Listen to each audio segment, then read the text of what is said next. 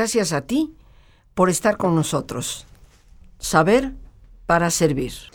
Con nuestro queridísimo y especial invitado, el padre Rafael Checa, sacerdote carmelita, doctor en teología y en pastoral de espiritualidad. Fue el primer provincial de la Orden del Carmelo en México cuando en 1960, quiero recordar, se retomó la institución en nuestro país como provincia. Ha sido vicario general de la Orden del Carmelo en Roma, autor de diversos libros, y este fiel guía y amigo que miércoles de cada mes siempre nos acompaña y nos ayuda a profundizar en nuestra vida interior, en una vida de oración profunda.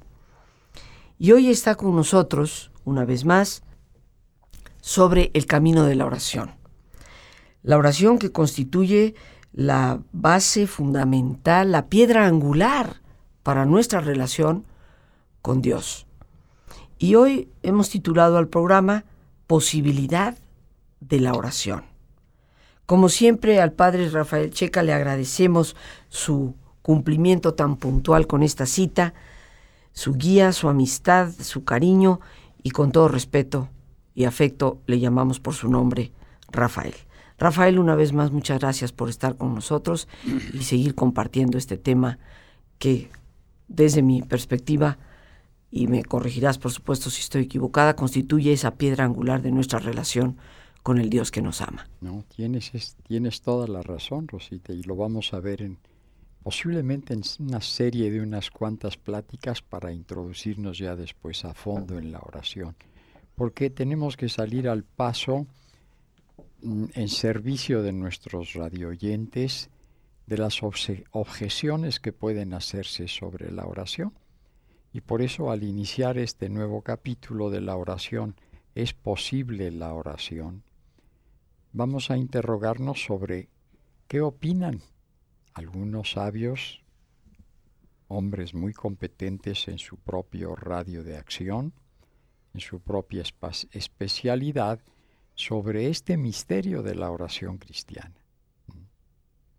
Particularmente vamos a revisar la opinión de algunos eh, en distintos eh, campos de la ciencia que creen que la oración pues es una fantasía, que tal vez se trate de un autoengaño de la misma persona, o que es simplemente un mecanismo de compensación afectiva.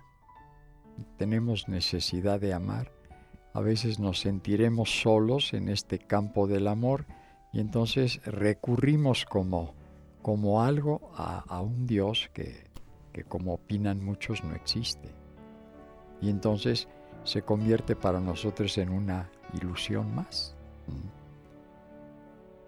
Y así, si te parece, pues podríamos comenzar después de dar un saludo a nuestros radioyentes y su gratitud por la asistencia tan asidua que hacen a, tu programa y en el caso pues eh, cuando yo participo contigo los miércoles de, cada mes y vamos a, preguntarnos sobre esto. Eh, ¿Realmente existe la oración? ¿O, estamos jugando con una fantasía y con una imaginación con la que puede jugar cualquier persona? ¿Realmente existe la oración o es un autoengaño? ¿Realmente existe la oración o es una, un simple, una simple compensación o mecanismo de compensación afectiva?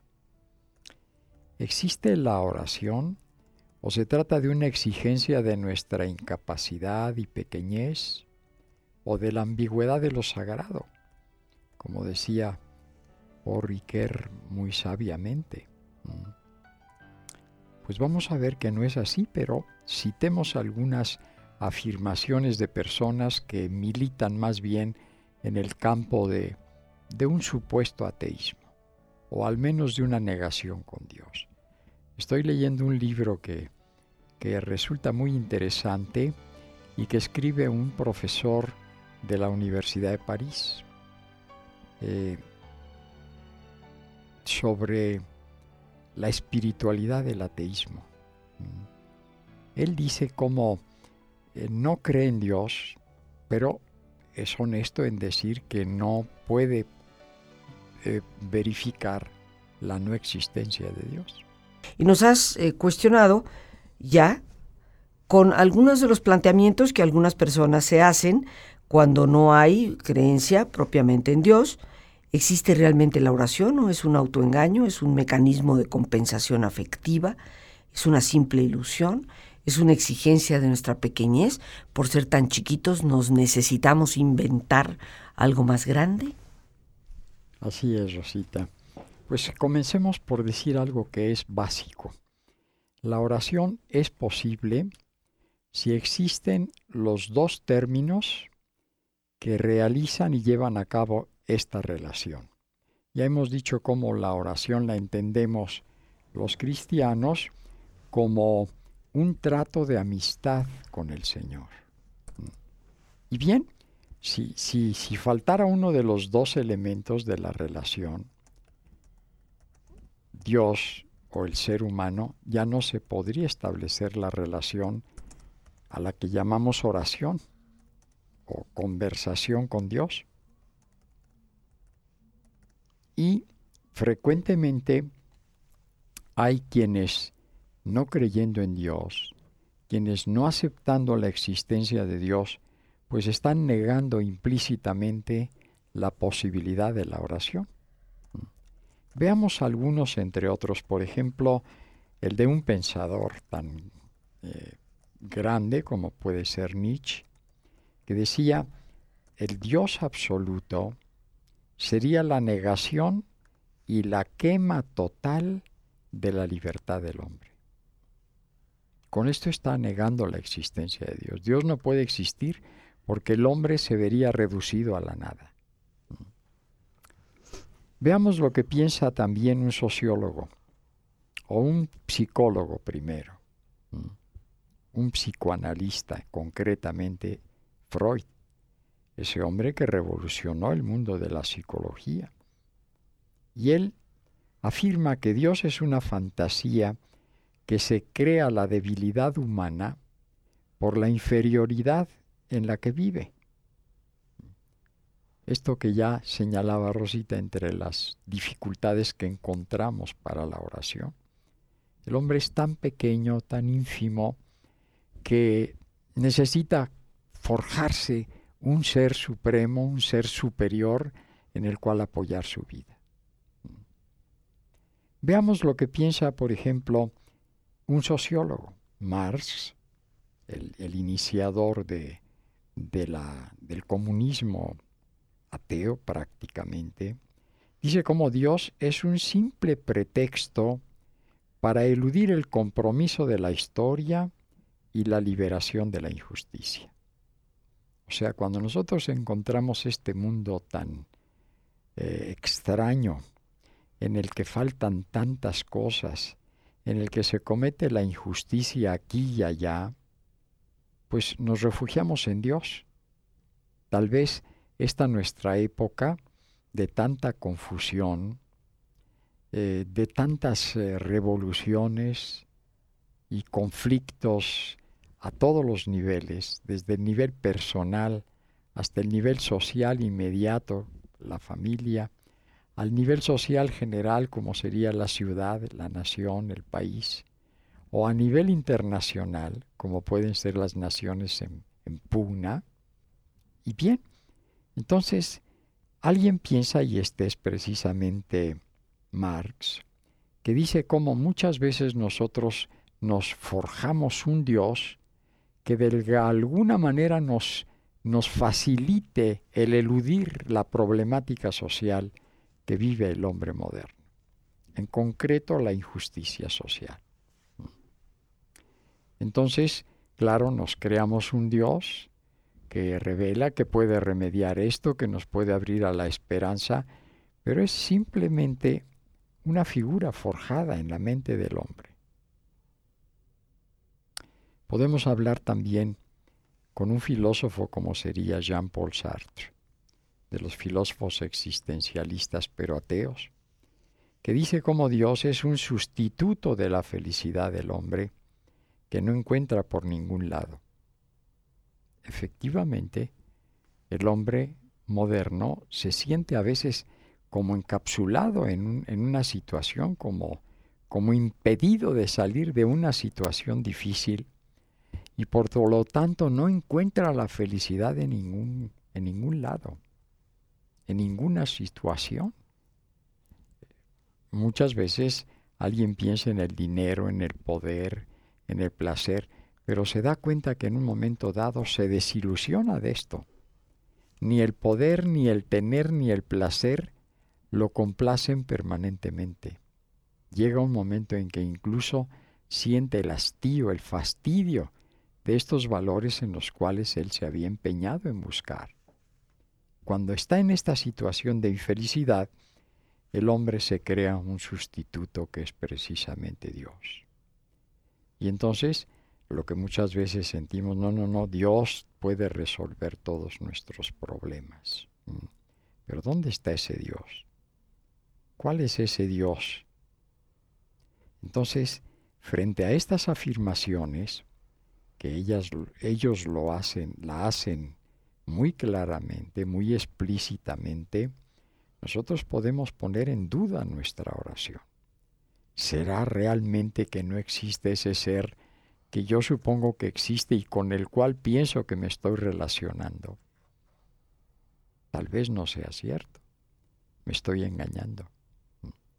O sea, estas afirmaciones podrían poner en duda la seguridad del cristiano, de la persona de fe, de cualquier religión, que es imposible entablar un diálogo y llevar a cabo una relación con Dios. Por eso, nosotros lo que nos queda de tiempo y en, en las pláticas sucesivas inmediatas, vamos a estudiar cómo efectivamente Dios se revela al hombre. Hubo un momento en la historia de la humanidad en el que Dios se reveló. Después podemos afirmar también que Dios está cerca de nosotros. Para nuestra fe, desde el Antiguo Testamento Dios es un, un Dios cercano a su pueblo. Y en el Nuevo Testamento es un Dios cercano a todos los pueblos y naciones, independientemente de razas, de colores, de situaciones sociales, económicas o políticas. Dios está cerca de nosotros. Y podríamos también preguntarnos si Dios efectivamente se comunica con nosotros. ¿O qué significa eso de que Dios está cerca de nosotros? Lo que nos queda de tiempo, empleémoslo pues en ver cómo Dios se revela al hombre. Pero antes, quizás podríamos ilustrar un poco estas afirmaciones hechas por distintos grandes hombres de algunas disciplinas o ciencias humanas para ver cómo a ellos se ha dado ya respuesta. Por ejemplo, si hablamos de Freud, con referencia a la religión, dice él, encontré al fin un sitio para la religión y la coloco en la categoría de las neurosis de la humanidad. Esto lo dirige a un amigo suyo, Ludwig van eh, Winsbanger, y tenemos en cambio una respuesta que de alguna manera da a esta afirmación de Freud. Carl Jung, que fue uno de sus mejores discípulos. Su predilecto. Su predilecto. Dice él, sin embargo, considerada la religiosidad del hombre, yo la considero no como un síntoma de neurosis, sino como un medio de curación. Yo quisiera seguir señalando algunos textos de eminentes psicólogos especialmente, eh, o físicos, que de alguna manera eh, no están de acuerdo con quienes niegan la posibilidad de Dios y por lo mismo la, eh, la práctica de la oración, supuesto que, que Dios sí existe. Abraham Maslow, un gran psicólogo de nuestros tiempos, afirma esto. Los psicólogos existencialistas y humanistas contemporáneos probablemente considerarían enferma o anormal a una persona desde el punto de vista existencial si no se interesara por estos problemas religiosos. Y en el campo de la física, Ken Wilber afirma el descubrimiento de la desintegración del átomo y del último constitutivo de la materia en energía y luz exige a Dios. Y en el campo de la embriología yo me recuerdo de una investigadora de la UNAM que encuentra en el estudio del proceso genético de la persona humana la presencia viva de Dios. Por eso debemos nosotros afirmar que antes se decía no creo en Dios porque soy un científico. Ahora más bien hay que decir porque soy un científico, comienzo a creer en Dios. Los científicos tienen tanta necesidad de fe como los creyentes de la ciencia. Eso afirmaba Leibniz, un gran filósofo. San Juan de la Cruz nos descubre esto que eh, resume en una sola frase. Dice, lo que se refiere a Dios y a la religión, lo que se refiere a la oración es un saber no sabiendo toda ciencia trascendiendo. O sea que la fe no es algo que contradice a la ciencia, es algo que aumenta la capacidad de la ciencia para poder afirmar ciertas cosas que no están en las manos de la ciencia resolverlas. Entonces, si es así, quiere decir que nosotros podemos estar seguros de que ante las objeciones que pueden ponerse a la fe, está la respuesta de la seguridad de la fe y de la creencia en Dios. Y por eso podemos pensar que no solamente es posible la oración, sino que es válido pensar que la oración lleva en un momento dado del desarrollo de la misma en su relación con Dios a la experiencia mística. Pero de esto hablaremos en otra ocasión. Ciertamente que a lo largo de los siglos, eh, personas dedicadas a la ciencia, en diferentes ramos, por una parte han pretendido negar la existencia de Dios, y por otra parte, siempre han existido científicos que afirman que cada vez que se acercan más y penetran más al misterio mismo de la materia, del cosmos, es inevitable pensar que hay algo detrás de todo esto. Todo científico que descubre algo nuevo nunca llega al absoluto lo que hoy descubrió como una verdad se convierte en una verdad pasajera dentro de 10, dentro de 50 o dentro de 100 años, en donde se vuelve a penetrar y se vuelve a topar con el misterio. Decía Alberto Einstein que la religión, que la ciencia sin religión es coja, en el sentido de que flaquea, de que le falta una realidad que está constantemente enfrentando. Y por supuesto, la religión sin ciencia se torna ciega. Estamos, eh, creo yo, Rafael, en tiempos donde ciencia y religión, porque tan absurdo resulta la negación de una como la negación de, la otra. Tú nos has hablado aquí el día de hoy para hablar de la posibilidad de la oración respecto a cuando pensamos que la oración no se nos da, ¿será, queridos amigos, porque estamos tal vez lejanos de nuestra fe? ¿Será esa una razón, Rafael? Evidente, claro que sí, sí, porque evidentemente que Dios no puede ser captado por la ciencia. Dios entra en el mundo del misterio. Es la fe la que nos da de alguna manera la, la certidumbre de la existencia de Dios. No hay fe, pues no hay existencia de Dios. Pero este sabio al que yo me refería antes, este maestro eminente de la, de la Universidad de París, dice, pues yo que incluso fui formado dentro de una familia católica, no creo en Dios. Pero lo que sí puedo afirmar es que no me es posible probar la no existencia de Dios. Esta es una realidad en donde siempre las personas no creyentes dicen, demuéstrame a Dios. Pero existe también la contraparte, demuéstrame que no existe Dios. Y tanto para unos como para otros es indemostrable. Sin embargo, la experiencia nos habla, y tú de esto nos has comentado en varias ocasiones, y la experiencia de los grandes místicos, dicho sea de paso en todas las religiones, no solo en la cristiana, nos hablan de esta experiencia de Dios que los grandes místicos llegan a tener, de esta unión con Dios. Seguramente, Rafael, muchas personas que nos están escuchando dirán, bueno, ya el Padre lo ha dicho, si, si no hay creencia en Dios, si no hay fe, pues no puede haber oración. ¿Con quién te vas a relacionar?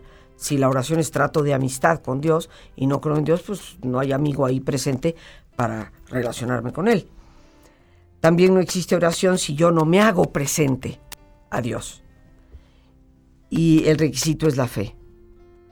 La pregunta que muchos se harán es, bueno, entonces, ¿cómo puedo incrementar mi fe? Y curiosamente la respuesta es la oración. Comenzar por la oración, seguir por la lectura de la palabra y acercarse a los sacramentos. Pues bien amigos, las gracias a Dios por este espacio que nos permite compartir a nuestro invitado, el Padre Rafael Checa. A ti el más importante de todos una vez más, gracias por tu paciencia al escucharme y por ayudarme siempre a crecer contigo. Que Dios te bendiga.